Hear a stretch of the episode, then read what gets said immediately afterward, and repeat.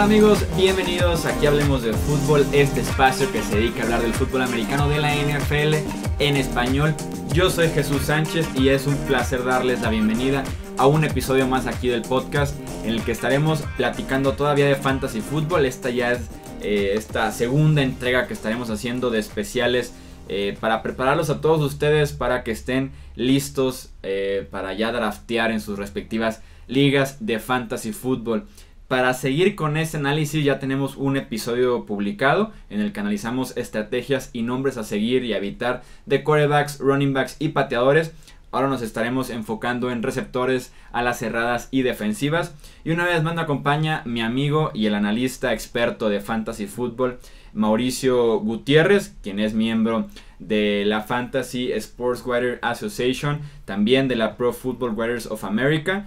Además es fundador de su plataforma Estadio Fantasy, es que está especializada en fantasy fútbol.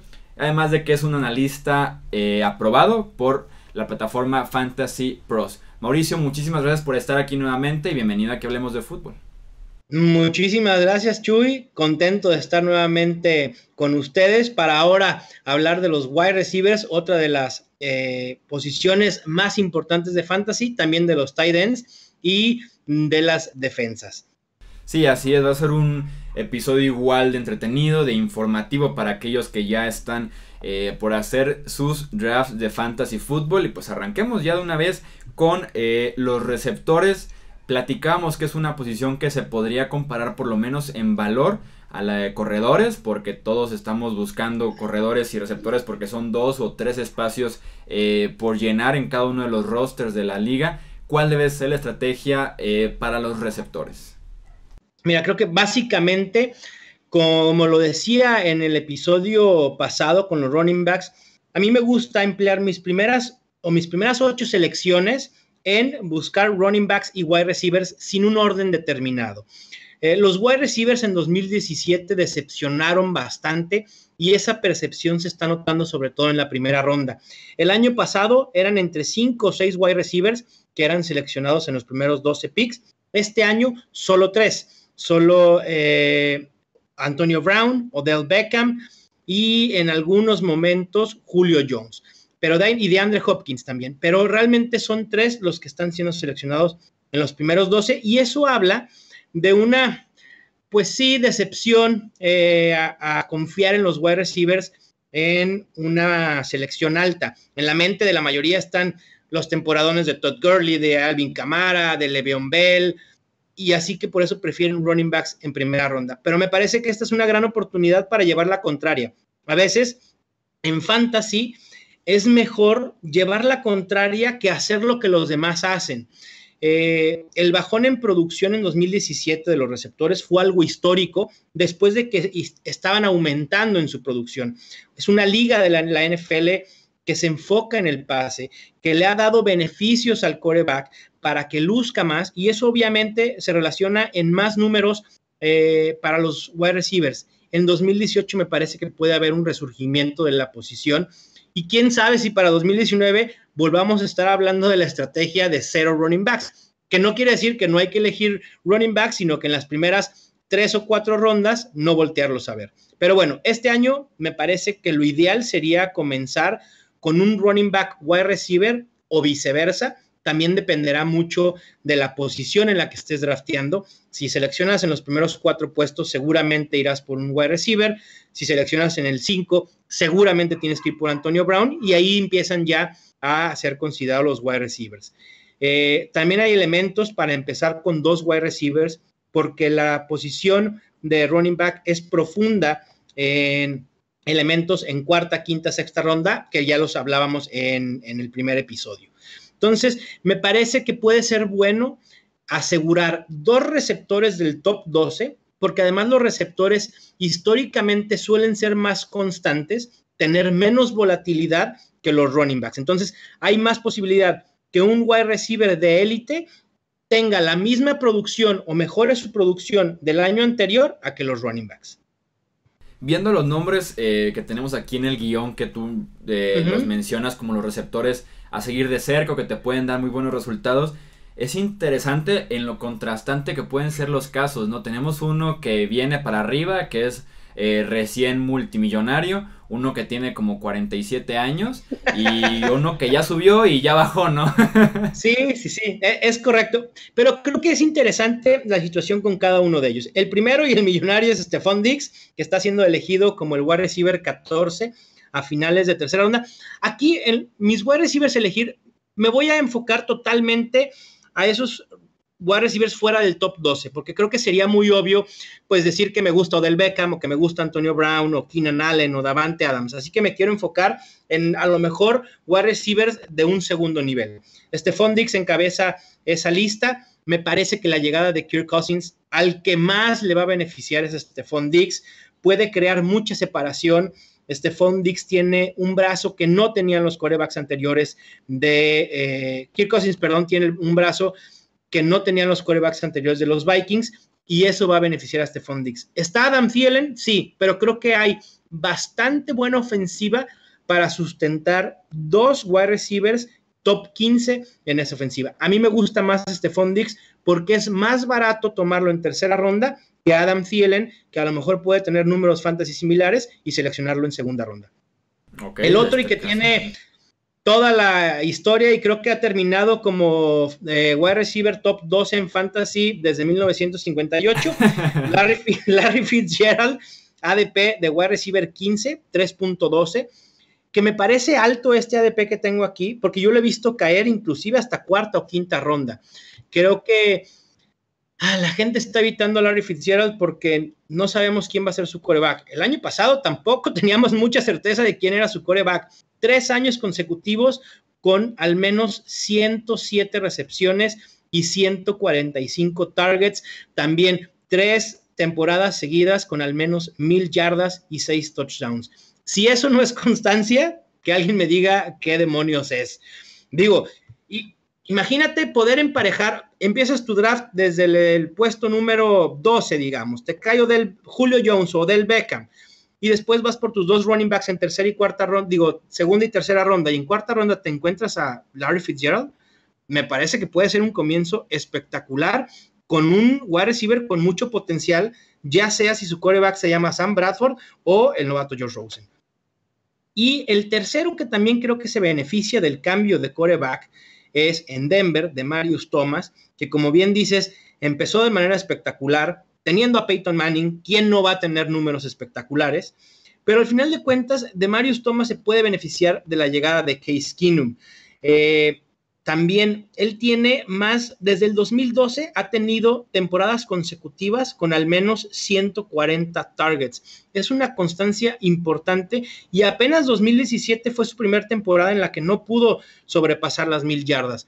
Yo creo que el volumen va a estar ahí para de Marius Thomas. Creo que va a volver a conseguir las mil yardas eh, este año y también los touchdowns quizá vaya a subir un poco. Así que me parece también una buena opción. Está siendo seleccionado como el wide receiver 18 y tiene potencial por volumen para convertirse en mucho más. Sí, y por lo menos viendo eh, reportes y videos de Training Camp de los Broncos, ha habido como señales por ahí de resurrección de Demarius Thomas eh, además de que este es año en el que se está jugando su contrato, o sea, creo que si ya no produce este año, ya empieza eh, a entrar la opción esa de cortarlo para 2019, entonces por lo menos tiene que estar motivado en ese sentido Marius Thomas para empezar a jugar bien otra vez con, con Case Keenum ahora como su, como su coreback. En nombres. A, evitar, tenemos dos que estuvieron muy fuertes el año pasado y que tú consideras que viene una regresión para este año, Mau. Sí, creo que viene una regresión importante. El primero es de los Steelers, Juju Smith Schuster. Me parece que no hay un volumen eh, establecido para Juju del lado contrario de eh, Antonio Brown. Me parece que va a ser tercera opción en ese ataque aéreo. Creo que Le'Veon Bell tendrá más targets.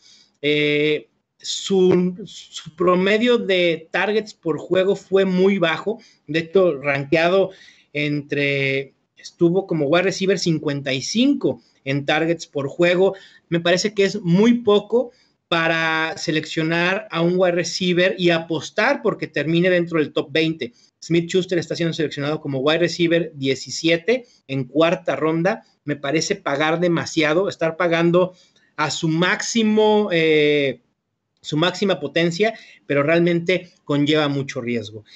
Mm, ben Roethlisberger, volvemos a lo mismo y lo que hablamos en el primer episodio, me, me preocupa su productividad fuera de casa, así que también es otro tema importante a considerar. Y James Washington, que es otro wide receiver que seleccionaron los Steelers este año, que también está teniendo un muy buen training camp y seguramente puede quitarle targets a este jugador del que estamos hablando. No, y la, maravilla, la maravilla de Smith Schuster, que perdón que te interrumpa, Mo, que yo vi el año pasado y que creo que no se va a repetir este año. Uno es la sorpresa y dos es que fue el receptor más productivo desde el slot la temporada pasada. ¿Qué tanto va a estar en el slot este año? Si ya es el receptor número 2 de los Steelers, está beneficiado de Antonio Brown, de Martavis Bryant, te dejan el centro del campo, te dejan al tercer esquinero del, equipo contrario.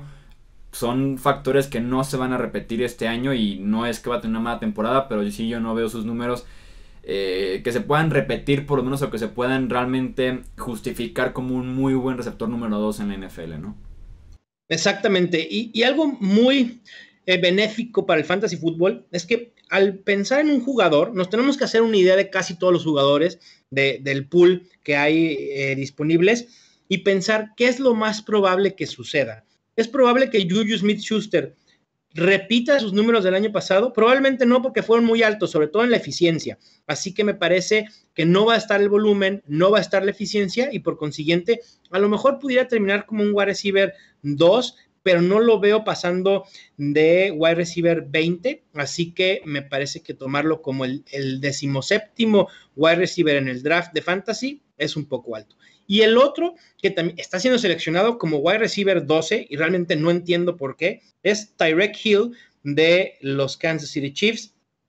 Parece que lo estamos tomando también a su máximo potencial. Hay que pagar muchísimo por tener a Tarek Hill. La llegada de Sammy Watkins seguramente le va a quitar todavía más targets. Tarek Hill fue uno, sí, fue uno de los receptores más efectivos el año pasado, pero tuvo muy poco volumen, muy pocos eh, targets y me parece que eso todavía puede bajar con la llegada y la incorporación de Sammy Watkins.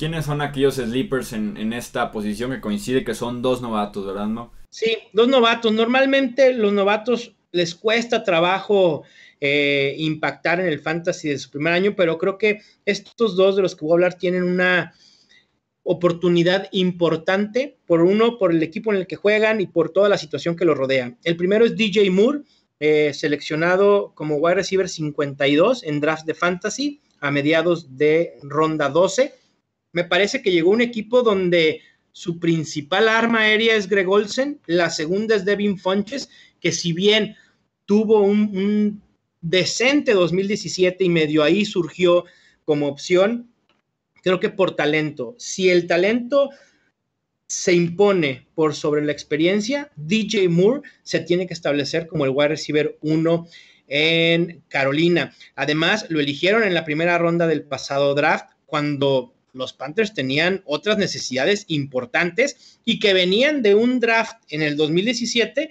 de haber seleccionado a dos armas aéreas como Christian McCaffrey y Curtis Samuel en la segunda ronda.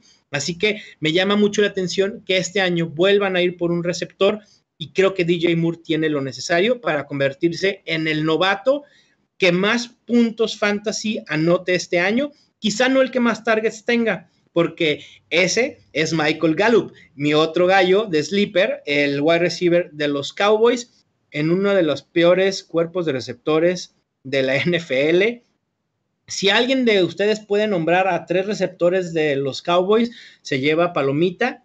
Obviamente nosotros que sabemos, sí, Allen Hearns, digo, bueno, Terrence Williams y Cole Beasley, que creo que eh, Cole Beasley pudiera terminar siendo el más efectivo porque su rol está asegurado desde el slot, ¿no? Michael Gallup está teniendo un buen campo de entrenamiento, está haciendo jugadas importantes y está ganándose el puesto de receptor número uno. Por ahí, en mi última colaboración que hice para la página fantasypros.com, me pedían que diera una predicción algo loca de estos campos de entrenamiento y pretemporada y mi predicción fue que Michael Gallup va a ganar el puesto de receptor titular y terminar la temporada como líder en targets de ese equipo. Así que seleccionar como wide receiver 63 en ronda 15 a alguien que si bien o mal, como vaya a estar la ofensiva aérea de los Cowboys, será el líder en targets, me parece que es importante y puede ser una buena adición, quizá no para tenerlo en los rosters inicial cada semana, pero seguramente en matchups favorables será utilizable al menos como flex. Sí, hay que reemplazar de alguna manera targets de Jason Witten, de Des Bryant, entonces alguien tiene que tomar esos targets y me parece una muy buena opción Michael Gallup. Últimas rondas, tenerle un tiempo en la banca hasta que realmente eh, pueda explotar o que sea la sorpresa tal vez desde la semana 1 para los Cowboys. Pasando ahora de receptores a eh, las alas cerradas, Mau. Mismo eh, dinámica, platícanos cuál debe ser la estrategia que debemos de seguir con los Titans. Mira, con los Titans, muchos analistas no van a coincidir. Aquí creo que hay dos, dos grupos de analistas. Eh, aquellos que creen que es una posición fácilmente reemplazable por el hecho de que solo hay un puesto titular para el tight end en un roster de fantasy, por lo que eso da que siempre haya opciones interesantes disponibles en, ya sea en waivers o en agencia libre. Y por lo tanto no vale la pena emplear un pick temprano en un tight end élite. Y luego los que creen que hay que ir por un Gronkowski, por un Travis Kelce, por un Zach temprano y que esa es una buena base para tener un roster de campeonato. Yo soy sido de la primera estrategia. A mí me gusta esperarme por el tight end. Quizás si Gronkowski estuviera disponible en la cuarta ronda, quizá me animaría. Eh, si Gronkowski está en un grupo aparte, es Gronkowski y todos los demás tight ends. Ni siquiera creo que Travis Kelce se le acerca, mucho menos Zach Y también existe volatilidad me parece que los últimos, en los últimos tres años, los que han estado en el top 3 de tight ends, solo uno ha, eh, ha sido redituable con esos números y seguramente ha sido Gronkowski. Al igual que como pasa con los corebacks, las, las rondas en las que yo recomiendo empezar eh, a considerar un tight end son rondas 9, 10 y en adelante. Eh, y como decía, también con los corebacks, si un Sackert, si un Greg Olsen caen a ronda 5, 7 respectivamente, hay que tomarlos porque ahí sí tienen mucho más valor. Para toda regla hay una excepción y esta puede ser una de ellas. ¿Quiénes son los Titans que debemos de seguir de cerca en los próximos drafts, Me gusta mucho, basándome en mi estrategia de esperar por un tight end, me gusta eh, ver en rondas eh, de 8 a la 11 a Trey Burton eh, de Chicago llega a una ofensiva que luce para hacer revelación este año. Creo que Matt Nagy le va a dar una frescura a la ofensiva de los Bears que estaba hundida con John Fox. O sea, yo no sé quién sea peor, si John Fox o Jeff Fisher, pero realmente debe de haber un premio para el peor coach en la historia reciente de la NFL y alguno de los dos se lo llevaría.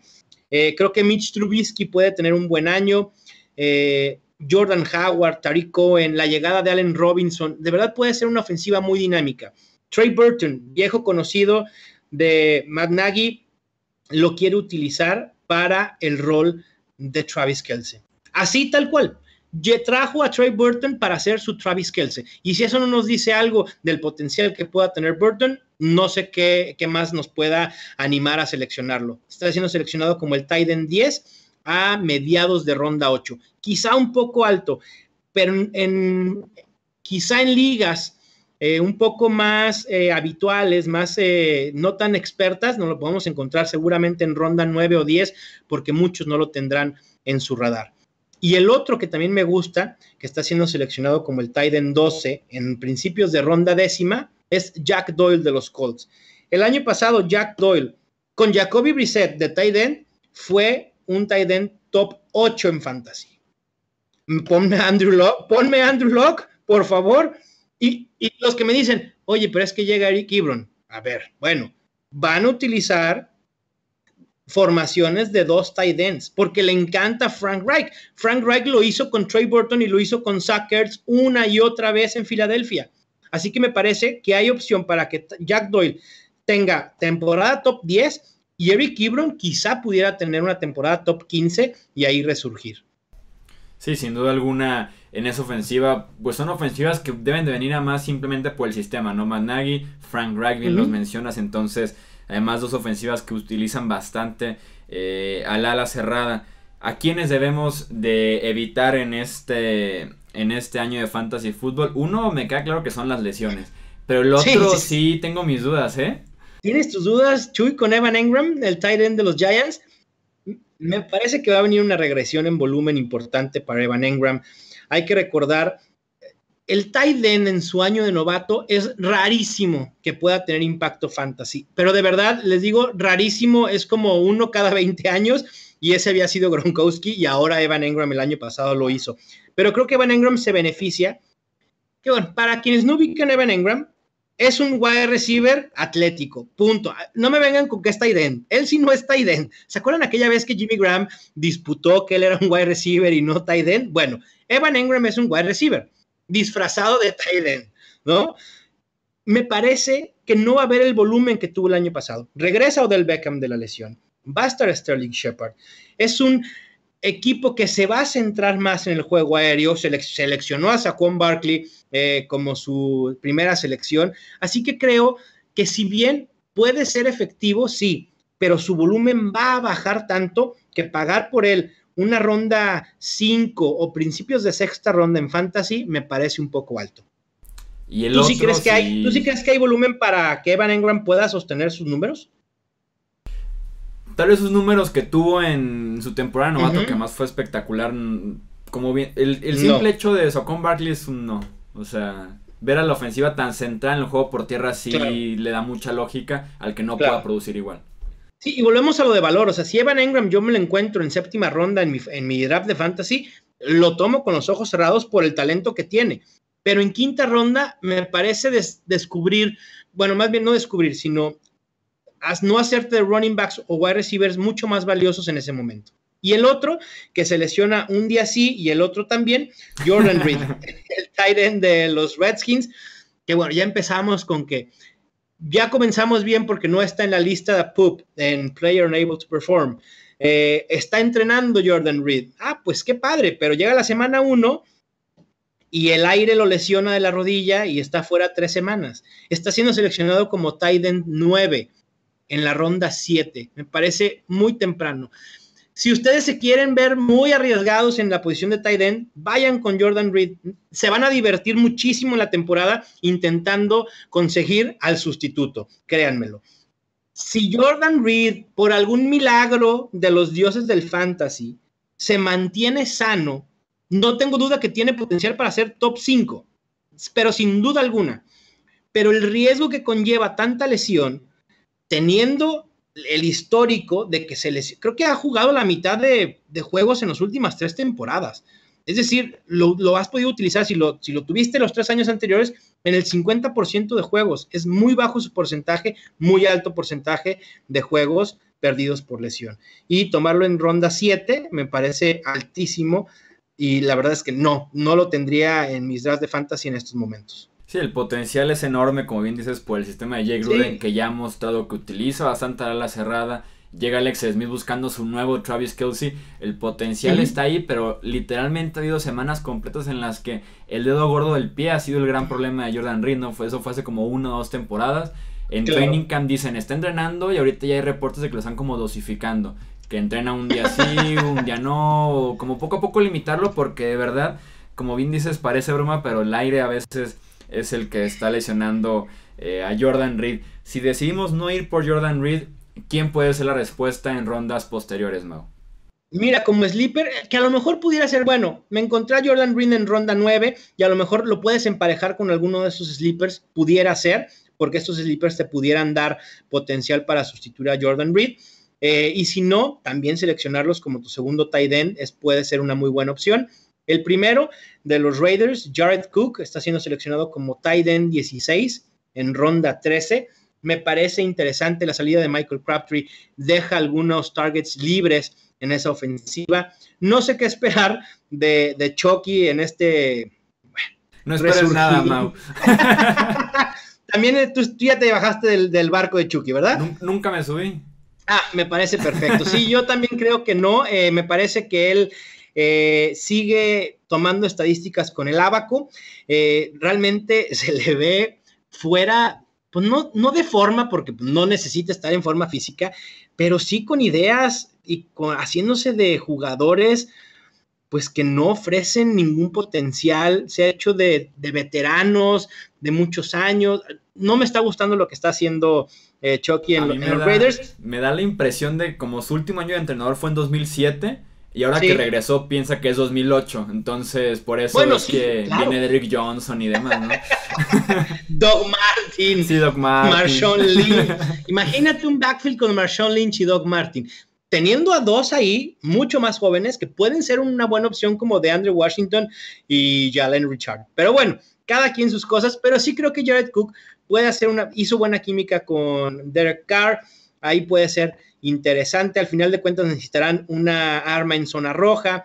¿Qué tanto va a mejorar a Mari Cooper? No lo sabemos. De hecho, Mari Cooper es otro de los, de los que trato de evitar en mis drafts. Así que Jared Cook puede ser una apuesta no segura. Seguramente no va a tener eh, una temporada de top 12. Seguramente tendrá una que otra semana en la que puede ser muy utilizable para eh, pues entrar en la semana de descanso de tu titular o si se lesionó alguno de tus titulares, si tienes a Jordan Reed, por ejemplo. ¿no? y, el, y el segundo que me intriga mucho más, que de verdad, Chuy, no me gusta, eh, no me gusta decir tight ends novatos porque es bien complicado, de verdad. Normalmente nunca generan impacto fantasy. Sí, Evan Engram, OJ Howard el año pasado, pero son excepciones muy, muy raras. Pero este año creo, si hay uno, va a ser Mike Gesicki, el tight end de los Dolphins, está siendo seleccionado a finales de ronda 14 en fantasy como tight end 23. La salida de Jarvis Landry, la salida de Julius Thomas, dejan alrededor de 35 targets en zona roja, que a lo mejor 35 dices, ah, no son muchos, 35 targets en zona roja para los Dolphins. Estamos hablando de casi el 45% de los targets en zona roja el año pasado, ¿no? Regresa Ryan Tannehill, seguramente van a mejorar ligeramente, no, no veo a los Dolphins peleando por playoffs realmente, soy sincero, pero Mike Gesicki se puede convertir en ese raro tight end que se ha utilizado en zona roja las muchas o pocas veces que llegue Miami, eh, puede ser opción, un tight end muy atlético, muy alto, que trae esa escuela de que fue basquetbolista. si alguien no sabe, Antonio Gates también lo fue. Eh, no, digo, nada más para que sepan la referencia. Eso yo también hay que mencionar que Ryan Fitzpatrick estudió en Harvard, ¿no? ah, claramente, Chuy. ¿Cómo se nos pudo olvidar que Ryan Fitzpatrick estudió en Harvard? Pero bueno, eh, Mike Gesicki puede ser ese. Jarvis Landry tuvo éxito el año pasado, uno, por jugar en el slot y tener muchos targets y porque fue el arma principal en zona roja. Mike Gesicki puede tomar parte del rol de Jarvis Landry y me parece que puede terminar con seis touchdowns este año y seguramente será utilizable si el enfrentamiento. El problema con estos tight ends y sobre todo con Mike Gesicki es que para utilizarlo como titular cada semana tenemos que estar informados y analizar el enfrentamiento. Si se enfrentan a un equipo que permite muchos puntos fantasy o muchas recepciones a los tight ends, que permite muchas llegadas en zona roja, a lo mejor Mike Gesicki puede ser redituable esa semana. En otras semanas eh, será mejor tenerlo en la banca, pero es una apuesta interesante para tenerlo ahí y seleccionarlo en últimas rondas. Sí, nos está también regalando a lo largo de Training Camp videos impresionantes que nos dicen de su habilidad atlética, de su talento, además de que lo están buscando eh, bastante desde los entrenamientos porque al final de cuentas va a ser el principal Tyren en esa ofensiva de los Dolphins. Sí, no lo creo, no, perdón, no creo que vaya, la principal, digo, la segunda arma no creo que vaya a ser Daniel Mendola o Albert Wilson, ¿verdad? Sí, no, no, no creo que vaya a ser el caso en, ese grupo de receptores de los Dolphins. Hablemos ahora sí ya para, eh, para cerrar de lo que son las defensivas en el fantasy fútbol, hablando en el sistema tradicional de que se toma toda la unidad completa y no estamos hablando de jugadores individuales a la defensiva. Una estrategia eh, que yo comparto y me acuerdo antes de informarme de fantasy, de esas estrategias y rankings y demás, yo veía como muy lógico el cambiar de defensiva semana a semana. O sea, se me hacía de, lo más sencillo de que, ok, busco a los Browns de este año, busco a los Bills este año y decir, la defensiva que se enfrente contra ellos, esa va a ser, eh, esa va a ser el bueno para, para esa semana en Fantasy Football. Y me comentabas, no, que es una estrategia ya sumamente utilizada y famosa en el universo del Fantasy Football, ¿no? Sí, más en Estados Unidos que acá en el mercado latino, porque acá todavía nos hace falta esa cultura de cada semana analizar eh, a veces por flojera, no, yo prefiero irme con una eh, defensa como los Jaguars, a la que no me voy a tener que preocupar más que en su semana de descanso y listo. Pero una de las diversiones del fantasy es estarle moviendo cada semana. ¿Y qué más diversión que estar buscando a la mejor defensa disponible, ya sea en waivers o en nuestro roster?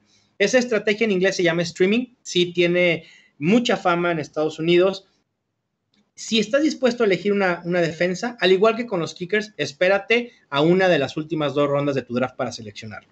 Como bien mencionas, al estar seleccionando toda unidad, toda una unidad y no jugadores individuales, es mucho más difícil de predecir lo que va a suceder. Una, porque sí, en estos momentos yo puedo proyectar que la defensa de Baltimore en la semana 11 a lo mejor puede anotar 15 puntos fantasy, por lo que veo hoy. Pero yo no sé cómo va a estar el roster de la defensa de Baltimore en la semana 11. Vienen las lesiones, vienen los cambios, gente que puede resurgir, gente que no puede, que, quizá esté por debajo de su nivel. Y por eso es complicado predecir a futuro y de verdad, una de las cosas que más me cuesta hacer en mis rankings es rankear defensas. Porque además no me gusta porque soy asiduo al streaming. De, Entonces, de, nombres, ¿cuáles podrían ser si, si no quieren, si no comparten esa estrategia, qué es lo que se podría buscar? Ah, mira, pagar por una defensa como Jacksonville, Rams, Minnesota me parece mucho. Si quieren encontrar al próximo Jacksonville de este año, tengan en la mira a la defensa de los Chargers. Me parece que ellos pueden terminar como una defensa top 3 en fantasy y no está muy caro tenerla. Eh, Baltimore Ravens también puede ser una opción, Carolina Panthers, New Orleans Saints, que son defensas que están rankeadas en el top 12, pero que no hay que emplear un pick de ronda alta o antes de las últimas dos rondas para tenerlo. Una duda, eh, Maura, sí que muy personal ahorita que que mencionábamos lo de las defensivas, eh, que, se, es normal que se seleccione la unidad completa. ¿Cómo está el, ahora sí que el estatus de las ligas de jugadores defensivos individuales? O sea, ¿en qué se encuentran a la alza? ¿Están estancadas? ¿Qué, qué pasa con esas ligas? Ahora sí que es una duda totalmente personal y que ahorita me, me salió. Me parece que están ligeramente a la alza. A la gente le está gustando, pues ahora sí que tener también jugadores defensivos individuales. ¿Implica más estrategia? Sí. ¿Implica más tiempo a emplear, que tienes que dar a tu fantasy? Totalmente.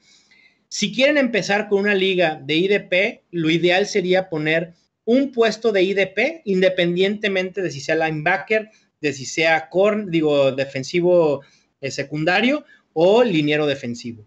Si quieren ir un paso más allá, yo les recomiendo que para empezar sea un linebacker un defensive back y un defensive, lineman. Ese sería como lo ideal para empezar a jugar con defensivos individuales. También en Estadio Fantasy tengo rankings de defensivos individuales, que si bien no es mi fuerte, el año pasado quedé entre los mejores 15 o 20 analistas en rankear defensivos, pero bueno, un golpe totalmente de suerte. Pero bueno, también ahí los pueden consultar. Cada semana eh, estaré publicando mis rankings para que puedan tomar sus decisiones. Justamente ahora que lo mencionas, platícanos dónde podemos encontrar tu trabajo, dónde te pueden mandar preguntas que tengan eh, de fantasy fútbol y ver todos estos rankings que mencionas. Mira, Chuy, eh, mi sitio estadiofantasy.com, ahí pueden encontrar todo el contenido que escribo, también pueden encontrar los audios del Estadio Fantasy Podcast, un podcast que ya lleva 12 episodios del cual estoy muy agradecido contigo porque fuiste como mi sensei ahí en cuestiones técnicas de, grabar, del hosting y demás. Así que Estadio Fantasy Football Podcast no, es, no sería nada sin ti. Muchísimas gracias, Chuy. La verdad es que, nada que Ángel en, e, en, ese aspecto. Y también está mi draft kit que pueden adquirir si se meten a mi Twitter, arroba M Gutiérrez NFL Ahí el primer tweet que les va a aparecer, mi tweet fijado, es de promoción a mi draft kit.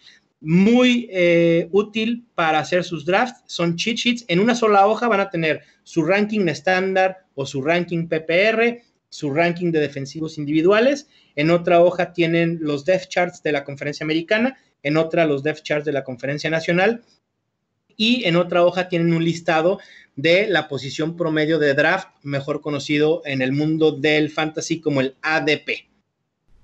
con eso tienen entonces para sentarse y hacer un buen draft. Sí, la verdad es que si quieren tener un buen draft, ese es el draft kit. Y échense mi último episodio del podcast. Ahí les doy 19 consejos para dominar tu draft de fantasy fútbol. De verdad es que estuvo muy entretenido, me encantó dar esas ideas, algunas muy obvias, pero a veces por esa obviedad las olvidamos, tan simple como saberte el sistema de puntuación de tu liga a otras mucho más avanzadas que ya están utilizando expertos y ganadores que han hecho millones en el fantasy.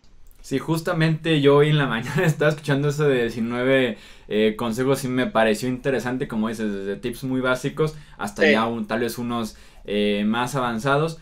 Pero tienes que meterle Power 12 episodios. Aquí vamos en 135, bueno, me tomé una pausa de como un mes, pero ahí voy, ahí voy. Ya esta semana tengo listos bueno, voy a grabar dos episodios para esta semana, pero bueno, usted está en un ritmo impresionante y un crecimiento de seguidores que no lo tiene nadie, ¿eh? Digo, ustedes están grabando uno por día, Chuy, me parece. Vamos poco a poco como de dos, tres por, por semana a ver si el ritmo tal vez... Ajá, sí, dos, tres por semana. Ajá. Pero bueno, qué bueno, me da mucho gusto que estén creciendo. Es un proyecto súper noble de ustedes, con información que no encuentras normalmente eh, en otro lado.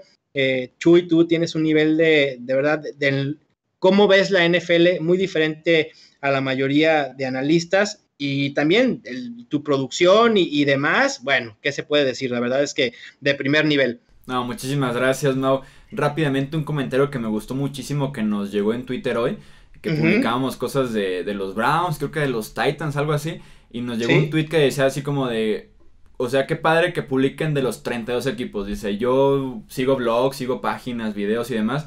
Y no se habla de los 32 equipos y ustedes se encargan de hacer previas de los 32 equipos, noticias de los 32 equipos. Entonces, muchísimas gracias por tus comentarios. No, muchas gracias por los comentarios también de los suscriptores y los seguidores. Tratamos justamente de justamente de hacer un buen trabajo, de poder informarnos bien, sea el equipo que sea, a quien hablemos eh, de fútbol, nada más como aviso parroquial. Recordarles, tenemos ligas de fantasy fútbol aquí en el podcast, aquí en el canal. Solamente tienen que seguirnos en Facebook, Twitter para estar al tanto. Estamos publicando las dinámicas ya estos días para que esta temporada de fantasy fútbol puedan jugar con nosotros en estas eh, ligas que estaremos también dando actualizaciones a lo largo de toda la temporada de quién pueda eh, ser el ganador, si vamos en último lugar nosotros porque voy a ser yo quien maneja los rosters, entonces se, va, se va eh, van a dar las noticias también de, de estas ligas.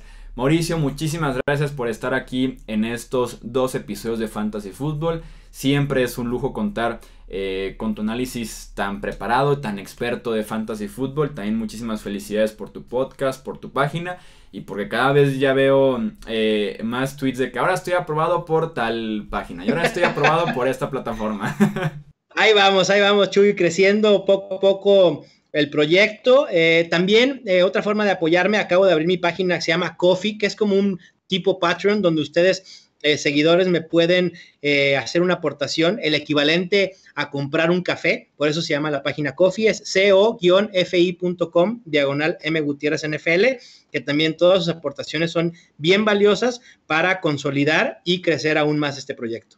Pues ya saben, si de verdad quieren apoyar contenido fresco, contenido que se prepara todos los días, ahí tienen los datos de eh, Mauricio Gutiérrez, un muy buen amigo y también, como les decía, un expertazo en esto del fantasy fútbol. Yo soy Jesús Sánchez, estos Hablemos de Fútbol y nos escuchamos en el próximo episodio. Hasta luego.